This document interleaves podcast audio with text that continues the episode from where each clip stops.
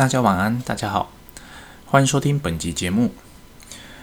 节目在直播的这个当下，同时哦，其实大家都知道，战争其实还在打，哦，还没有结束的迹象。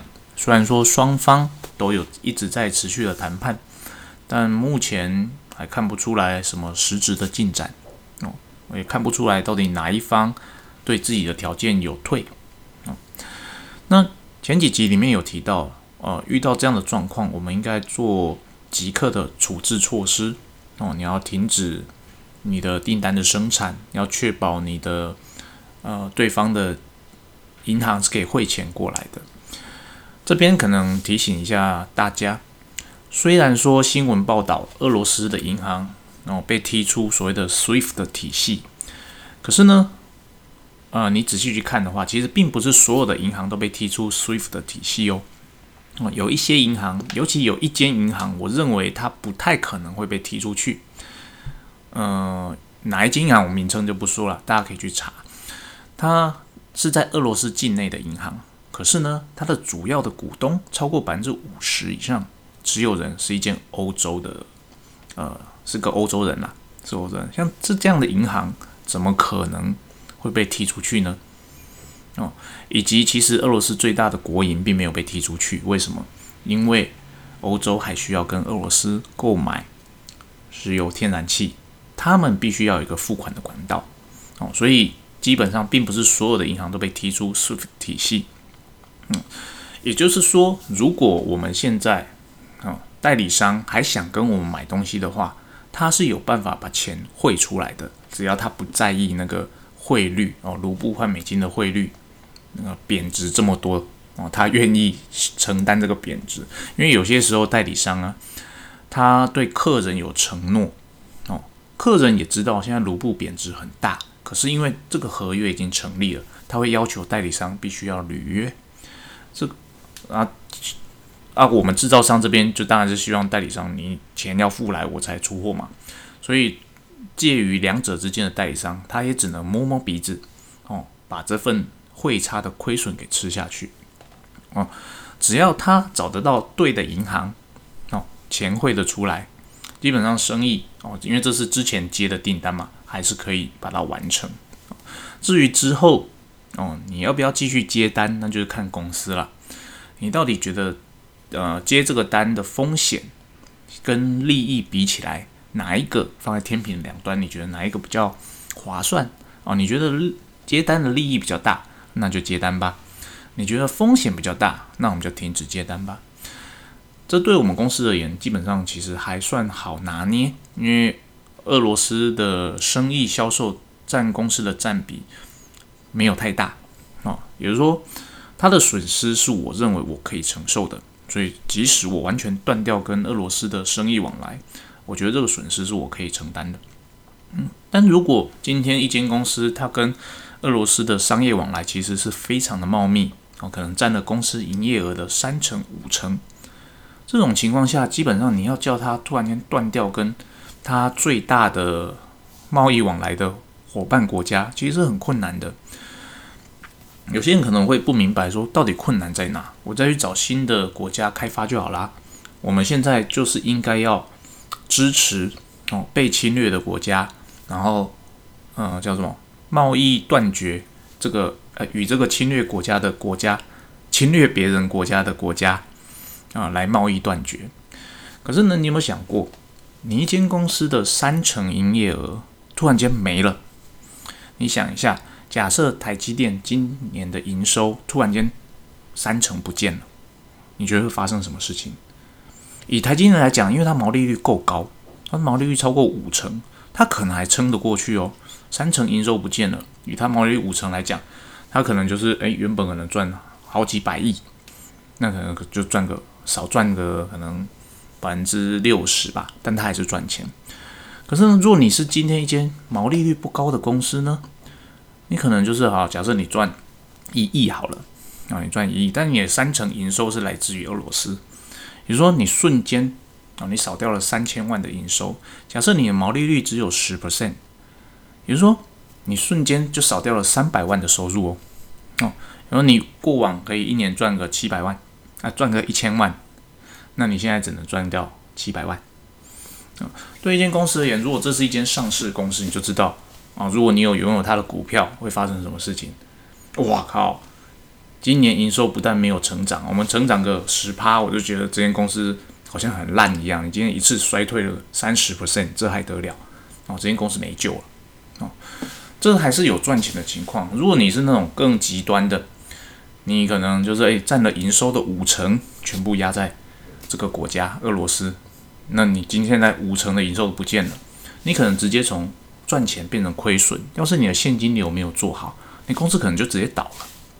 哦，所以他要断绝贸易往来这件事情呢，它不是那么容易的事情。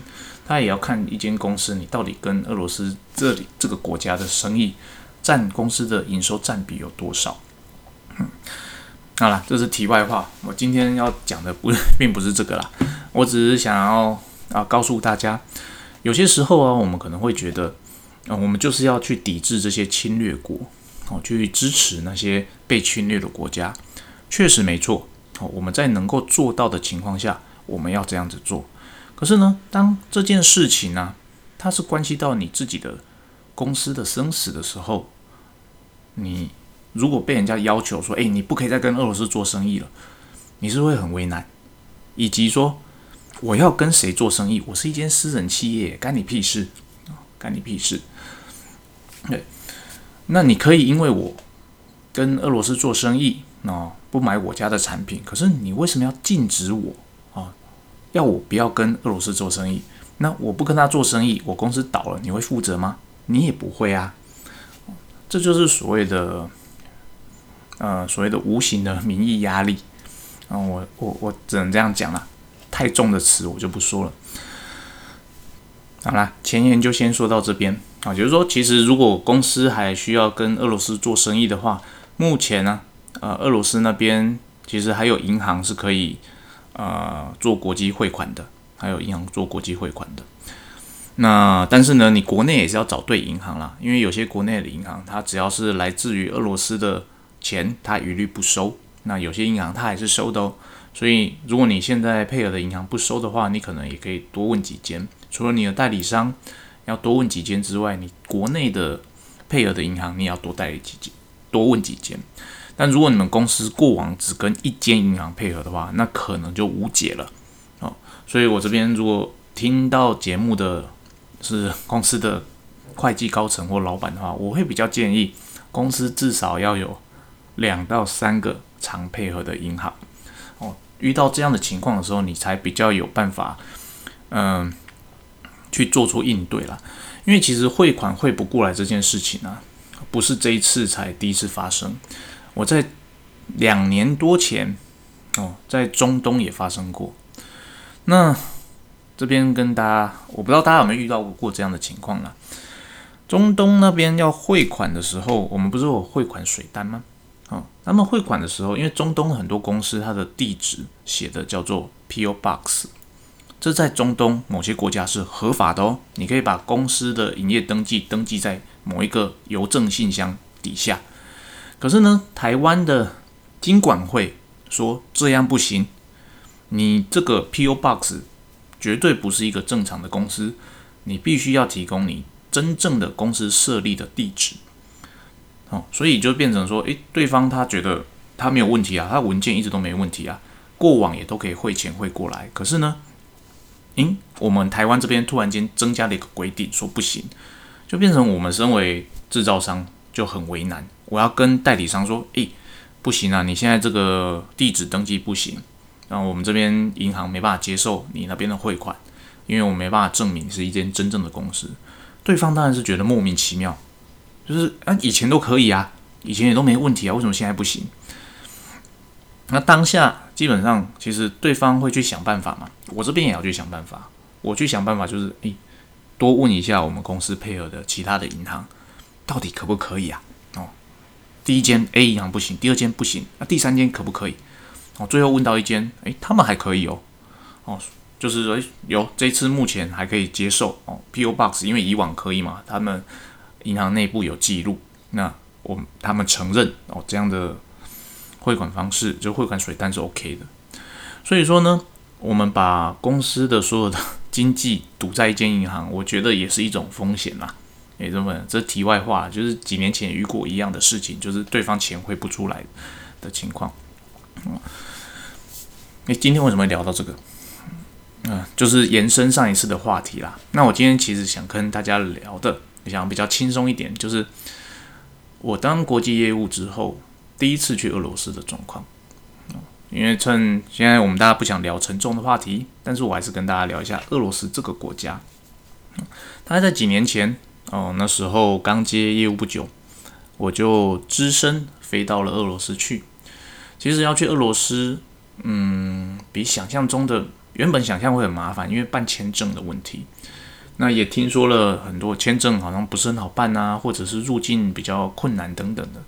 但是呢，签证这件事嘛，你就照着俄罗斯在台办事处的上面的规范去做，哦，就去办，然后也办下来了。那它比较麻烦的就是办俄罗斯签证，它需要呃你订房的证明，而且需要正本，也就是说你必须订一间房间，请他用可能 DHL、FedEx 把你的订房记录寄到你这边来，拿着这个正本的记录才能够去呃办所谓的签证。那这件事其实就会让很多人打退堂鼓，嗯，而且呢，其实俄罗斯很多的饭店。他们英文不行哦，英文不行，所以说你真的没有门路的话，你只能找那些真大型的国际饭店。那大型的国际饭店大家都知道，其实很贵哦。我那个时候也没办法，那时候人生地不熟，那就找了希尔顿啊，希尔顿饭店帮忙处理这件事情。那 OK，当然也不是我找的，我请代理商找的，他就找了希尔顿，那我就去了。我靠，那住宿真的很贵啊，一个晚上。我没记错的话，一个晚上将近一万台币，非常的贵。嗯，总之签证办好了，那也就飞过去了。那我忘记我在哪里转机的，好像在欧洲转机吧。然后飞到莫斯科，然后到莫斯科之后，就从机场拿着哦翻译成俄文的那个饭店文件，然后给计程车司机看，因为计程车司机不会讲英文。我跟他讲，我要去这里。然后看了看，哦，OK OK，就载我去了。其实我也不知道他这么懂啊。总之我平安到饭店。到饭店之后呢，啊，柜台还可以啦，英文 OK。那肚子饿了，去饭店里面开的餐厅，不好意思，不会讲英文啊，不会讲英文。比如说我点菜啊，就是还好，他有照片呢，看着照片点还可以啦。所以说呢。去那个地方之后啊，因为我是去看展览的啦，顺便拜访代理商哦，所以去去了之后觉得，嗯，去当时有觉得，不是有觉得，当时有听说俄罗斯就是莫斯科的人比较冷漠一点，比较冷漠一点。那也有听说莫斯科美女多哦，那我去那边确实这两点都是真的。莫斯科人比较冷漠，就是至少。你在跟他搭话的时候，他表情上他是比较不会微笑的。可是呢，我并没有觉得他不热心，他们不热心，他们还是会你问他问题，只要他听得懂，他还是会很乐意的去帮助你解决问题。哦，所以我就去到了莫斯科，然后去拜访代理商。那因为拜访代理商是怎么去呢？也是搭计程车啦。那也是一样，把代理商的地址。呃，事先用俄文把它 print out 出来，然后给计程车司机看，哦，去这里，然后他也带我去了。哦，那比较困扰的就是付款啦，因为卢布其实到一个新的国家付款一直都是个问题，那就换线。那其实也不知道他报的钱 OK 还不 OK。总之也是顺利到了代理商那边，跟他们谈完之后，然后他就送我回饭店，然后他说：“哎，你晚上有没有事？”我说我没事，他说好，那我晚上来接你。然后晚上来接我要干什么？要吃饭吗？好啊，那我就等他晚上来接我。代理商来接我之后呢？因为我们当然是先去用晚餐。用完晚餐之后，他说：“我说，哎，要结束了。”因为我们其实吃的蛮快的，大概吃一个小时就结束了。然后说没有，来，我带你去个地方。他就带我走走走，在市区里面走，因为我跟他也不熟。走走走，走到一个教堂里面，我看到教堂门口有人在收票，哎，他就拿出了几张票嗯，给那个售票员进去了。教堂里面有音乐表演，而且是，其实我也不知道他是吉他表演，就吉他独奏表演。我觉得，诶，你们平常会听音乐会哦？他说会，哦，所以他就带我去教堂看吉他表演。我看完说，哇，这真的很厉害。就是其实俄罗斯也受到了欧洲的文化熏陶，他们对于所谓的这种周末或是晚上。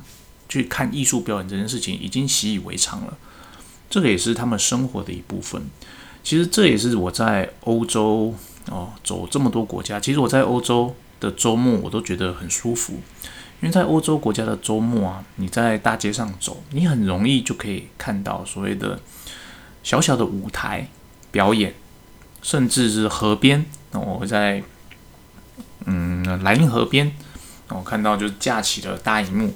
哦，有那个天鹅湖的表演，live 都 live 都哦，很常在晚上哦，就是在比较酒吧比较多的地方有 live band 的表演。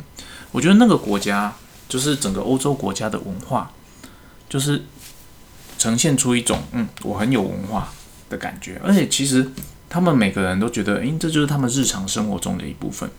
我当下是比较讶异，是诶，原来这样的文化在俄罗斯其实也是相同的，也是相同的。哦，那在这趟旅程里面呢，当然呢有谈出一些结果。那我要离开的时候呢，然哦，他也送了我所谓的俄罗斯的名产，俄罗斯名产什么？就是 Vaga，Vaga。因为我要走的时候，我问他说：“诶，你们国家这里到底什么东西是 special 的？”然后可以带走的，那就做 Vaga，然后他就带我去挑了一瓶。那我我记得很清楚，那个瓶身上面有一只鱼，有一只鱼。他说这个是好喝的 Vaga。哦，当然在买这个之前，他要请我去试喝，就是俄罗斯的一个特殊的伏特加，就是呃 Wasabi 伏伏特加，就伏特加里面加 Wasabi。我原本想说这是什么鬼东西，但喝起来其实很顺口，它不会呛。也蛮好喝的，然后他他请我带回来这一瓶伏特加，哦，我回来之后那个开给同事喝，就是我们同事有时候会一起去喝酒吃饭，开给同事喝，同事说哦，这什么东西，怎么这么顺口，这么好喝？就是因为我们台湾知道，其实我们台湾买得到伏特加都是那个绝对伏特加哦，你去小七也买得到，你是全年也买得到，那个就是我们比较常买得到的，然后你去那种。酒吧，他们拿来调酒的也都是那一支，可是我带回来那一支是台湾是没有的。但我们喝起来就哇，这个伏特伏特加怎么可以这么的顺口？就像台湾的金门高粱一样，金门高粱你有分呃一般商店在卖的金门高粱，以及真正在金门产地金门人才喝的金门高粱，那个喝起来的感觉完全不一样。哦，大概就是类似这种感觉。哦，所以总之我带了一支回来。那这趟旅程呢？其实我觉得当下啦，直到呃，我是觉得俄罗斯的人啊，其实跟欧洲蛮接近的，蛮接近的。那虽然说他们确实是诶有比较外表比较冷漠，可是呢，其实他们大部分的平民也都是人不错，人不错。他们会告诉我，诶，那克里姆林宫前面啊那边，哦可能会有一些比较特务。在那边啊，所以某些地方你不要去看呐，啊，小心之类的。其实我觉得平民的生活跟现在我们在网络上或者是新闻上看到的现在在打仗的现况，其实差异蛮大的，差异蛮大的。以上就是呃，我想跟大家分享的，因为我第一次去俄罗斯的那个体验。其实当下也有觉得，其实俄罗斯有一个。有一个让我觉得印象深刻的地方，就是俄罗斯的马路很烂 哦，俄罗斯的马路很烂，那真的不知道这个马路怎么会烂成这个样子，就是凹凹凸凸的感觉，就像是台湾在铺柏油路，如果你没有进行那个呃那个什么蒸汽把它压实，那个我忘了那台车叫什么蒸汽压路机哦，去把它压压压压的很好的情况下。啊，或者是底下的那个碎石子没有铺的情况下，你车子重车在那边走嘛，它不是会凹下去嘛，凹下去嘛，它就是变成凹凹凸凸的。我在俄罗斯看到的路都是这个样子的。我当时想说，哇，这个这种路，你那种比较低底盘的跑车到底要怎么跑？哦，到底要怎么跑？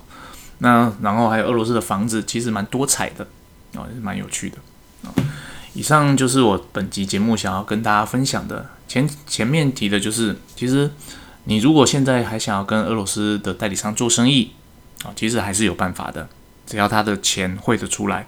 那目前来讲，钱还是汇得出来的。第二个就是跟大家聊一聊，哦，几年前去俄罗斯的一些看到的一些见闻，让我们知道，除了俄罗斯，除了现在新闻在报道的这个形象之外，他们平民的形象。以及他们日常生活的形象，做一些给大家没有去过这个国家，或者我想大家未来几年内可能也都不会去了，给大家一个参考啊。以上节目就到这边，那谢谢大家。